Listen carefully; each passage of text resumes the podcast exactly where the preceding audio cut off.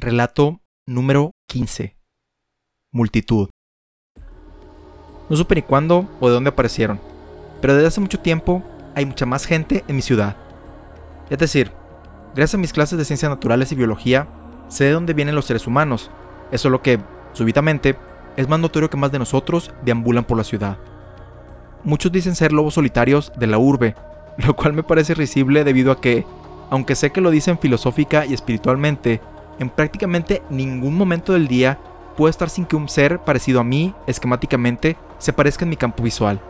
Ni siquiera a las 4 y media de la mañana, por Dios santo. Y eso no es lo peor, sino que por simple estadística, la falta de originalidad está asegurada, ya que de seguro me voy a encontrar con alguien que se viste exactamente como yo, escucha la misma música, escoge la misma fila que yo en el cine, que su restaurante y comida favorita es la misma, entre otras incómodas coincidencias. Es decir, Sé que somos seres sociales, pero esto ya es demasiado. Para ser justos, esto es cuestión de perspectiva y preferencia.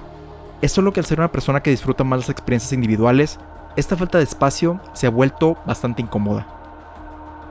Sin embargo, no puedo evitar pensar que sería más sofocante, lo apretada que se siente la vida con esta multitud, o experimentar una desolada existencia sin nadie a mi alrededor. El último día de Libra es un podcast escrito, narrado y producido por Alex Libra.